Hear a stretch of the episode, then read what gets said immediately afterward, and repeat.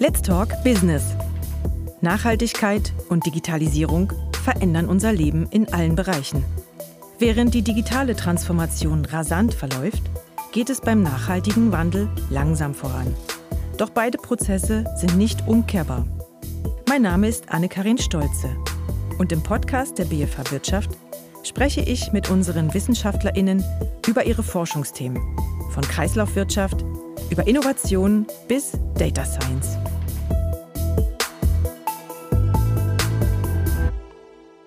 Herzlich willkommen zur neuen Folge unseres Podcasts. Heute begrüße ich Marcel Gigli. Er ist Assistenzprofessor für künstliche Intelligenz im öffentlichen Sektor. Er forscht und lehrt über den Einsatz von KI-Technologie an der BFH Wirtschaft. Hallo Marcel. Hallo, danke für die Einladung. Schön, dass du da bist. Generative KI, künstliche Intelligenz also und Sprachmodelle werden derzeit viel diskutiert. Und auch hier im Podcast haben wir schon mehrere Male darüber gesprochen. Die Entwicklung hat gefühlt seit der Lancierung von ChatGPT rasant an Fahrt aufgenommen und das Tool wird jetzt von immer mehr Leuten in immer mehr Bereichen und Branchen angewendet. Doch wo sind die Grenzen? Marcel, du untersuchst die Möglichkeiten und Risiken, wenn Sprachmodelle vor allem im öffentlichen Sektor eingesetzt werden. Was stellst du da fest? Genau, also Aktuell stelle ich fest, dass insbesondere in öffentlichen Verwaltungen ein sehr großes Interesse besteht, solche Technologien einzusetzen und anzuwenden. Und gleichzeitig aber besteht auch eine große Unsicherheit, wie solche Technologien dann gut und sicher eingesetzt werden können und das ist halt insbesondere im öffentlichen Sektor ein sehr, sehr großes Thema, weil wenn solche Technologie angewendet wird und Daten von Bürgerinnen und Bürgern verarbeitet werden soll, dann stellen eben auch Bürgerinnen und Bürger erhöhte Anforderungen an, an solche ähm, Technologien. Und da stellen wir schon noch fest, da gibt es noch viel äh, zu erforschen und zu tun. Welche besonderen Anforderungen gibt es denn im öffentlichen Sektor an so Tools? Insbesondere geht es darum, Nachvollziehbarkeit zu schaffen und Transparenz zu schaffen. Und, und das sind halt Dinge, die Sprachmodelle in der Größe von, von ChatGPT beispielsweise einfach nicht wirklich liefern können. Es ist wahnsinnig schwierig, nachvollziehbar, transparent aufzuzeigen, weshalb, warum trifft jetzt ein solches Sprachmodell genau eine Aussage, basierend auf den Daten, die zur Verfügung gestellt werden und da glaube ich schon, als, als Bürgerinnen und Bürger haben wir ein Recht darauf zu erfahren, weshalb und wieso Entscheide getroffen werden, insbesondere mit Einsatz von künstlicher Intelligenz. Und es ist ja auch bei ChatGPT zumindest so, dass man, dass man eben das nicht transparent weiß, auf, also wie es trainiert wurde. Genau, man weiß, eben, man weiß eben eigentlich auf allen Ebenen nichts. Man weiß nicht, welche Daten wurden verwendet, um diese Modelle zu trainieren. Das heißt, auch für unabhängige Forscherinnen und Forscher ist es nicht möglich, Biases, die in diesen Daten enthalten sind, irgendwie transparent darzustellen. Das heißt, es, also es besteht nicht die Gefahr, weil man kann das aufzeigen, dass diese Modelle halt existierende Stereotypen eins zu eins reproduzieren. Und andererseits ist das Problem aber eben auch auf Output-Seite, dass wenn ich eine Frage an ChatGPT stelle, kann ich nicht nachvollziehbar aufzeigen, weshalb der Text jetzt generiert wurde, der generiert wird. Also haben wir eigentlich ein Problem auf der Input, also auf der Trainingsseite und aber auch ein Problem auf der, auf der generierten Seite, wo wir auch nicht Nachvollziehbarkeit herstellen können.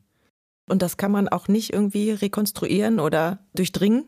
Zumindest zum Stand heute nicht. Das ist ein sehr, sehr großes Forschungsfeld, an dem sehr aktiv geforscht wird, wo versucht wird, eben diese Nachvollziehbarkeit in grundsätzlichen künstliche Intelligenzmodelle hineinzubringen. Wenn man sich jetzt aber vorstellt, dass diese zum Beispiel GPT-Modelle basieren halt auf Billionen von Parametern und basieren auf Billionen von Parametern eine Entscheidung irgendwie nachvollziehbar darzustellen, ist ein wahnsinnig komplexes Problem. Mhm. Wir kommen da bestimmt noch mal genau darauf zurück. Jetzt würde ich noch mal anschließen an deine Forschung. Also du hast ja, du hast ja zwei Projekte gemacht. Mhm. Eins ist abgeschlossen mhm. und eins läuft noch. Bei dem Projekt, wo abgeschlossen ist, äh, haben wir auch in der Episode, wo äh, Matthias Stürmer und Mascha Kurpitz-Bricki zu Gast waren, darüber gesprochen. Da ging es eben um Gerichtsurteile. Jetzt inzwischen ist das Projekt eben mhm. abgeschlossen. Kannst du da die Ergebnisse mal vorstellen? Genau, also das sind zwei Projekte, wo wir sehr eng mit dem Bundesgericht zusammenarbeiten. In dem abgeschlossenen Projekt ging es darum, dass wir ein Sprachmodell spezifisch darauf trainiert haben, um Gerichtsentscheide zu anonymisieren. Das ist ja in der Schweiz, zumindest auf Bundesgerichtsebene, Pflicht, dass die Leitentscheide, die das Gericht publiziert, müssen sauber anonymisiert sein. Was ähm, einen wahnsinnig komplexen manuellen Aufwand bedeutet, weil das Urteil halt sauber durchgegangen werden muss, um Personennamen zu anonymisieren, um Firmen, Orte etc. alles sauber zu anonymisieren. Und da haben wir jetzt aufzeigen können, dass wenn wir ein eigenes Sprachmodell trainieren, basierend auf den historischen Daten des Bundesgerichtes, dann schaffen wir es plus minus 90 Prozent der zu anonymisierenden Elemente zu identifizieren und direkt einer Person vorzuschlagen, dass diese anonymisiert werden sollen. Habt ihr das in Deutsch gemacht oder in allen vier Sprachen? In Deutsch mhm. bis jetzt. Aber das würde sich auch anwenden lassen ohne Probleme auf, auf den anderen Landessprachen, in denen äh, Bundesgerichtsentscheide anonymisiert werden, weil das Vorgehen wäre dasselbe. Mhm. Und was wir jetzt neu in Kollaboration mit dem Bundesgericht machen, ist, dass wir versuchen, ein Sprachmodell so zu trainieren, dass es die Zusammenfassungen der Leitentscheide halbautomatisch generieren kann, beziehungsweise einen Vorschlag generieren kann, der eine den eine Person dann redigieren kann. Für jeden Leitentscheid publiziert das Bundesgericht eine verkürzte Version in Kombination mit den wichtigsten äh, referenzierten Gesetzesartikeln und einer Zusammenstellung von Themenbereichen, welche von diesem Bundesgerichtsentscheid betroffen sind. Und alle diese drei Teile versuchen wir unabhängig zu adressieren, dafür entsprechend Modelle zu trainieren. Und die ersten Ergebnisse, die wir da jetzt erzielt haben, stimmen uns eigentlich sehr, sehr positiv, dass wir da auch eben den Mensch sehr gut in seiner Arbeit unterstützen können.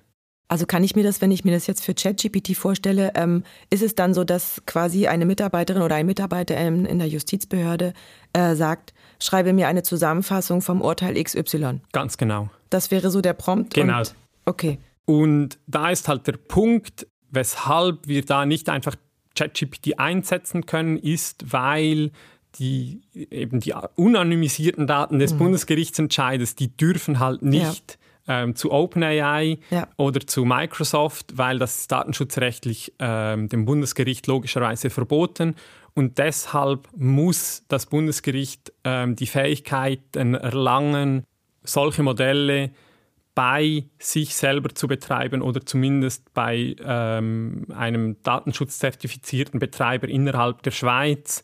Und das können wir eben aufzeigen, dass das machbar ist. Also euer Modell ist sicher. Ja, es ist sicher und es ist in der Schweiz betrieben in einem gesicherten äh, Rechenzentrum. Okay. Kommen wir nochmal zum Datenschutz. Mhm. Also es ist natürlich für, also gerade in so einem besonders heiklen Gebiet wie der Justiz, ist es besonders von Interesse, dass Daten geschützt werden. Von allen Beteiligten, also auch Zeugen und so weiter. Wie war da quasi euer Auftrag? Also wie habt ihr euch abgestimmt mit dem Bundesgericht? Mhm. Wie war euer Auftrag? Was habt ihr dann genau gemacht? Mhm. Das ist tatsächlich jetzt gerade mit dem Bundesgericht eine wahnsinnig spannende Kollaboration, weil das Bundesgericht auch eher zögerlich uns nur so wenig Daten wie möglich geben möchte, um initiale Modelle zu trainieren. Und das finde ich eigentlich auch gut. Und das heißt, was wir jetzt eigentlich machen, ist, wir generieren die Architektur für solche Modelle, schreiben den Code, um solche Modelle trainieren zu können und geben dann eigentlich alles zurück an das Bundesgericht und sagen dem Bundesgericht dann, hier habt ihr alles, was ihr benötigt, trainiert das jetzt mal mit all den Daten, die ihr habt und gebt uns dann Feedback, wie gut das, das funktioniert. Äh, das heißt, wir selber haben da auch nur sehr, sehr wenig Einblick in die Daten, weil eben mhm. auch da das Bundesgericht gut darauf schaut, ja. nur so wenig Daten wie nötig ähm, an uns äh, überhaupt zu übergeben. Und ist das nicht besonders knifflig gewesen, wenn ihr wenig Datensätze habt? Doch, das macht es tatsächlich relativ komplex, weil wir nur so ein Gefühl dafür kriegen, ob eine entsprechende Modellarchitektur jetzt funktioniert oder nicht, weil wir jetzt gesehen haben, so das Maximum, was wir so kriegen, ist so Outputs im Stile von, ja, okay, es produziert einigermaßen sinnvolle deutsche Sätze. Wir hoffen jetzt mal, dass wenn wir das im Großen machen, dass das dann funktioniert und die initialen Ergebnisse zeigen auch doch, wenn dann das Bundesgericht damit trainiert, ähm, geschieht durchaus etwas Sinnvolles. Also wenn ich jetzt mal dran denke, wie so juristische Sprache ist, die ist ja jetzt auch nicht besonders schön, sag ich mal. Ich glaube, fällt das fällt wahrscheinlich gar nicht so groß ins Gewicht, wenn die Zusammenfassung von einem Sprachmodell kommt. Genau, da gebe ich dir recht, ist vielleicht nicht schön, aber trotzdem ist sie sehr genau. Und auch die Zusammenfassung muss halt sehr genau sein. Und was wir da jetzt auch machen, dann in einem zweiten Schritt, ähm, wenn, wir das, wenn wir das zeitlich noch hinkriegen, ist so Modelle wie ähm, ChatGPT wurden ja auch mit menschlichem Feedback trainiert. Das heißt, ähm, jetzt leider bei, bei, bei ChatGPT ähm, wurden äh, Menschen im globalen Süden dafür angestellt, mhm. um ähm, insbesondere generierte Outputs zu bewerten, die von den in initialen Modellen generiert wurden, um mhm. dann besser zu werden. Und dasselbe wollen wir eigentlich auch machen, müssen uns da dann aber eben ähm, die ExpertInnen ähm, zu Hande holen, die dann eben bewerten können, ist das jetzt eine gute Zusammenfassung oder nicht, um dann die Modelle noch besser machen zu können. Also es wären eigentlich dann Mitarbeitende aus den Behörden. Genau. Ihr habt das Projekt ja jetzt abgeschlossen und bekommt Feedback von den Mitarbeitenden. Wie könnt ihr Ihre Feedbacks noch quasi, wie könnt ihr dann das Modell noch weiter trainieren? Ja, genau, das ist das genau das Ziel, dass wir eigentlich dann eben dem Modell diese Feedbacks wiederum zur Verfügung stellen können. Und was man dann eigentlich macht, ist so ein Trainingsverfahren, wo man initial das Modell trainiert, das Zusammenfassungen generiert und dann basierend eben auf den Feedbacks, die wir von den Nutzenden erhalten haben, trainieren wir ein Modell, das bewerten kann, wie gut ist die jetzt neu generierte Zusammenfassung und kann dieses Feedback dann wieder nehmen, um das originale Modell, das Zusammenfassungen erstellt, noch besser zu machen. Also macht ihr jetzt ein Folgeprojekt oder laufende das, das, Ziel wäre, das im laufenden Projekt noch zu integrieren. Da müssen wir aber schauen, ob das ähm, vom, vom, Zeitaufwand her noch reicht. Ansonsten wäre das natürlich ein spannendes Folgeprojekt, genau. Mhm. Also wo wird das denn jetzt schon eingesetzt? Ähm, aktuell ist das jetzt in der Testphase beim Bundesgericht, wo jetzt mal initial das wirklich zu Ende trainiert wird, basierend auf dem gesamten historischen Bestand, ähm, den das Bundesgericht hat. Und dann wird das dann initial getestet, um Feedback zu sammeln von Nutzenden, um ihnen einfach auch mal aufzeigen zu können, hey, ist das überhaupt grundsätzlich etwas, womit ihr arbeiten könnt? Weil ich glaube, das ist schon auch noch ein ganz wichtiger Punkt in all diesen Prozessen, wo jetzt künstliche Intelligenz eben eingesetzt wird, ist, dass die Nutzenden sehr gut in diesen Prozess integriert werden, weil uns geht es nie darum, Prozesse völlig zu automatisieren mit künstlicher Intelligenz, sondern uns geht es darum, Menschen zu unterstützen, ihre Arbeit mhm. effektiver und effizienter erledigen zu können. Ja, und jetzt kann sich natürlich nicht jede Behörde leisten, euch zu buchen, um ein Sprachmodell für sich zu entwickeln. Mhm. Deswegen muss wahrscheinlich auch überlegt werden, oder es wird ja schon gemacht, die Stadt Zürich hat das jetzt probiert. Sie hat ChatGPT genutzt für ihren Zürich-GPT. Mhm. Ähm, wie schätzt du das ein? Ich glaube, das ist genau der richtige Weg für heute.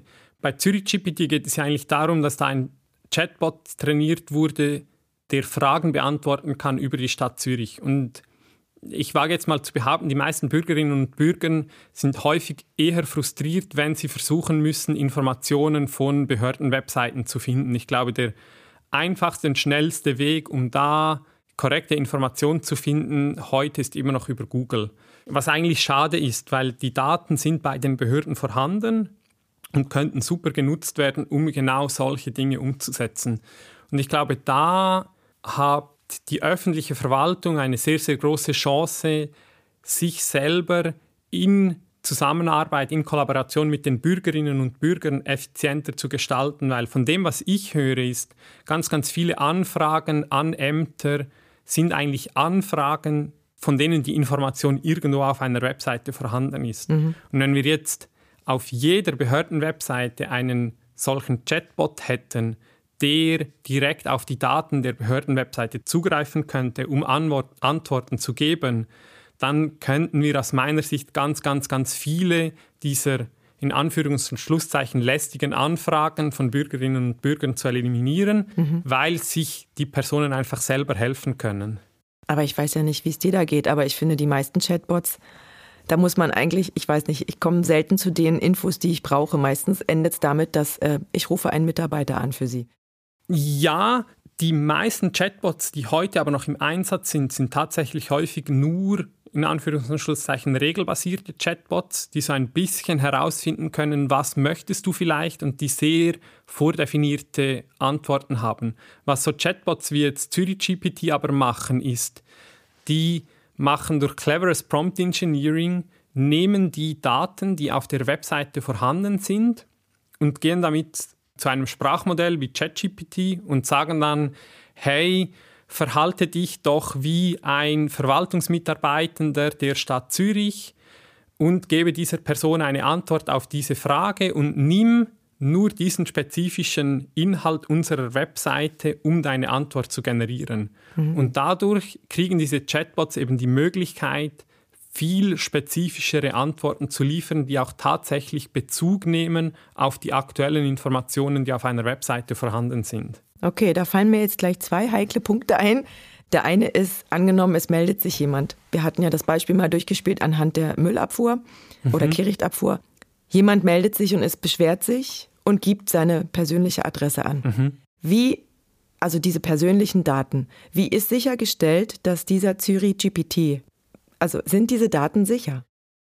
Wenn sie im Hintergrund auf Dienste wie OpenAI und die GPT-API zurückgreifen, dann wahrscheinlich nicht. Deshalb haben die meisten solchen Chatbots ja auch explizite Datenschutzwarnhinweise im Stile von Hey, bitte gib hier keine privaten Daten von dir an, weil die werden außerhalb der Schweiz verarbeitet.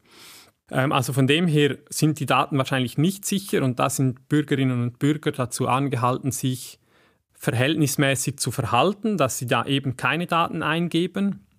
Gleichzeitig bin ich mir aber sicher, dass das geschieht. Mhm. Und das ist durchaus ein Problem, weil ich denke, es nur noch eine Frage der Zeit sein wird, bis die ersten Forschungsergebnisse da sind, die aufzeigen, dass eben Teilinformationen, die zum Trainieren verwendet wurden, von solchen Sprachmodellen auch irgendwie wieder extrahiert werden können.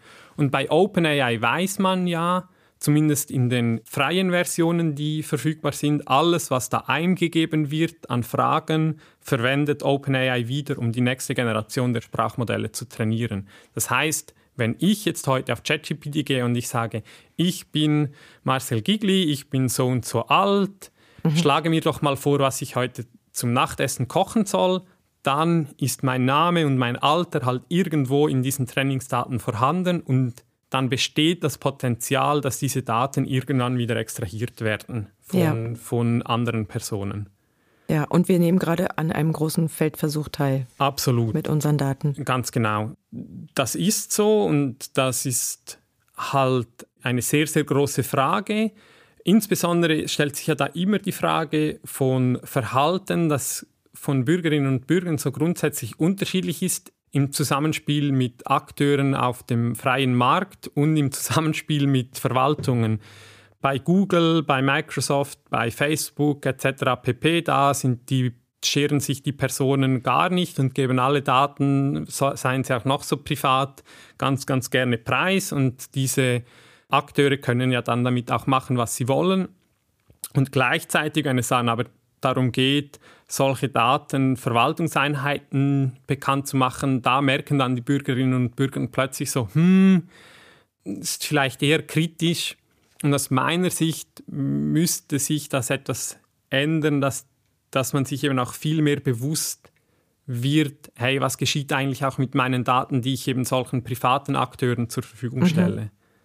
Der zweite heikle Punkt, der mir noch eingefallen ist, könnte gleichzeitig aber auch eine Lösung sein oder auch eine Möglichkeit. Da würde mich mal deine Meinung interessieren. Und zwar, wenn jetzt quasi die Stadt Zürich ihr eigenes Sprachmodell hat und eben dann die Bürgerinnen das nutzen, trainieren Sie damit auch das Modell, oder? Ist das möglich? Ist das denkbar? Also das wäre möglich, das wäre denkbar, das muss aber auch nicht so sein. Also da sehe ich schon eher, dass wenn eine Stadt, ein, eine Verwaltung ein solches Sprachmodell einsetzt, dass einerseits aus meiner Sicht sollten sie eben nur Modelle einsetzen, von denen sowieso klar ist, auf welchen Daten wurde, wurde dieses Modell initial mal trainiert. Und andererseits, wenn es sich im, im Einsatz bewährt, um die entsprechenden Aufgaben zu erfüllen, dann besteht ja eigentlich auch kein Bedarf, dass das zusätzlich noch einmal trainiert werden muss, basierend auf Daten, die von, von Bürgerinnen und Bürgern generiert wurden. Und sollte das angedacht sein, dass das irgendwann einmal gemacht wird, dann muss das logischerweise sehr, sehr transparent mhm. gemacht werden. Und in dem Prozess müsste ich als Bürger dann auch die Möglichkeit haben und zu sagen, hey nein, übrigens Daten, die von mir generiert wurden, da möchte ich dann gerne nicht, dass die dafür verwendet werden. Ja. Und ich denke, es sollte auch dann transparent gemacht werden, sowas wie Hilfe beim Prompten. Also, dass man dann schreibt, bitte schreiben Sie nicht Ihre Adresse rein oder genau. andere persönliche Daten. Ganz genau. Im Optimalfall hätten gerade in der öffentlichen Verwaltung so Modell, so Sprachmodelle dann halt ein Sicherheitsmodul vorgeschaltet, mhm. das eben versucht, persönlich identifizierbare Merkmale in einem Prompt zu erkennen. Und falls das der Fall ist, müsste eigentlich der Prozess abgebrochen werden und ähm, eine Rückmeldung gegeben werden, hey, nein, mhm. auf diese Art und Weise kann ich dein Prompt nicht verarbeiten, weil das enthält identifizierbare Informationen über dich. Also ich habe das ist mir schon begegnet bei, wenn es darum ging, irgendwie eine E-Mail-Adresse die muss man dann ein bisschen anders schreiben mit den Klammern, so wie früher. Klammer A, Klammer A. Okay. Also kein Ad-Zeichen, ja. sondern so ein bisschen tricksen. Aber kennst du das aus irgendeinem, äh, aus einer Anwendung, aus einer Behördenanwendung? Muss ja nicht Schweiz sein, vielleicht Österreich oder irgendein anderes Land, was im Public Sektor schon weiter fortgeschritten ist? Spontan würde mir jetzt nichts einfallen. Ich weiß, dass ChatGPT solche Dinge macht. Also weil eben man weiß ja, dass das Basissprachmodell, das ChatGPT zugrunde liegt, das würde rassistische, sexistische Stereotypen eins zu eins einfach reproduzieren, wenn entsprechende Prompts kommen würden. Mhm. Und da hat ChatGPT ein großes Sicherheitsmodul vorgeschaltet, dass wenn, wenn du jetzt ein, kommst und ein Prompt eingibst, prüft es zuerst einmal das Prompt, ob es irgendwelche fragwürdigen Inhalte enthält, bevor es die Frage dann weitergibt. Gleichzeitig wird aber auch der Output, der generiert wird vom Modell, auch noch einmal überprüft, um sicherzustellen, dass im generierten Output eben auch keine fragwürdigen Inhalte bestehen. Auf Sprachebene funktioniert das mittlerweile sehr, sehr gut. Ähm, jetzt zum Beispiel ChatGPT kann jetzt dann neu in der neuesten Version aber auch Bilder generieren mhm. und da ist das viel, viel schwieriger. Mir hat eine Kollegin ein sehr, sehr gutes Beispiel dazu gemacht. Sie hat versucht, sich ein Bild generieren zu lassen, das eine weibliche Anwältin darstellt, die größer ist als ein männlicher Anhal Anwaltsgehilfe von ihr. Und das hat nicht funktioniert. Die männliche Person war immer größer abgebildet als die weibliche Person, mhm. egal auch wenn sie im Prompt eingegeben hat, die Anwältin ist 2,10 Meter groß und der Anwaltsgehilfe ist 1,85 Meter. Mhm. Es hat nie funktioniert und mhm. die Stereotypen wurden einfach immer so reproduziert.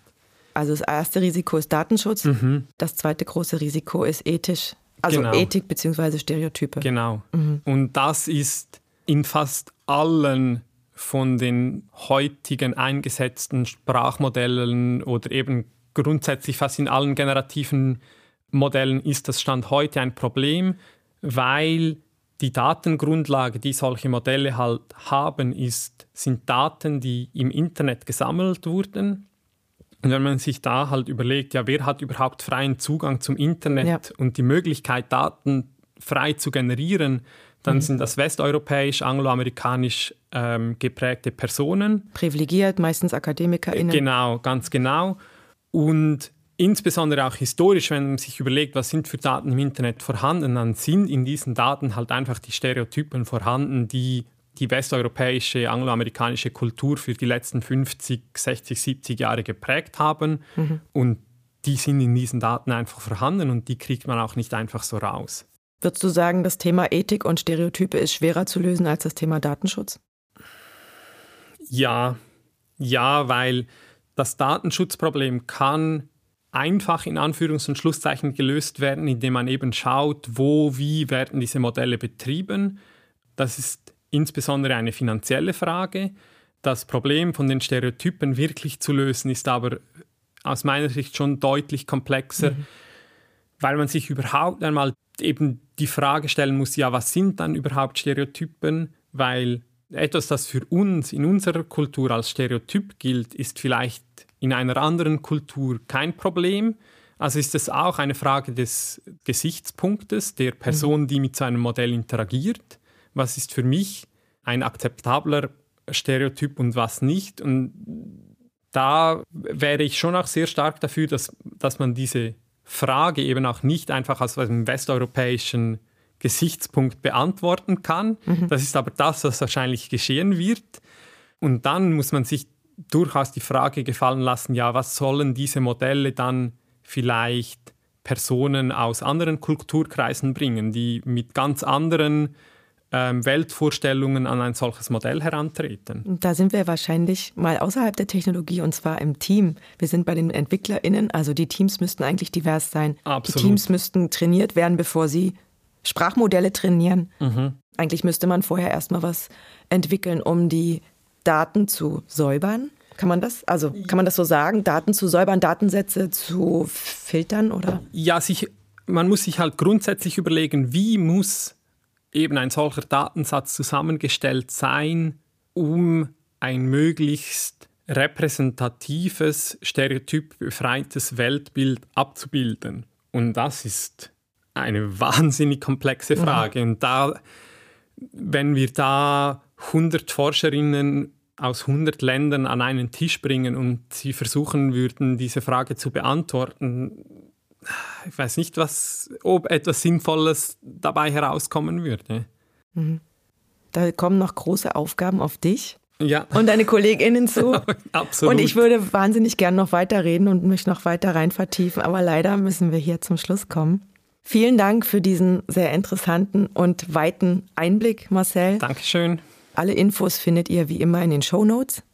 Und wenn euch, liebe Hörerinnen und Hörer, diese Episode, unser Podcast gefallen haben, dann freuen wir uns über eine Bewertung auf Spotify. Danke und bis zum nächsten Mal. Alle Episoden von Let's Talk Business findet ihr auf Spotify, Apple Podcast und natürlich auf bfh.ch/wirtschaft.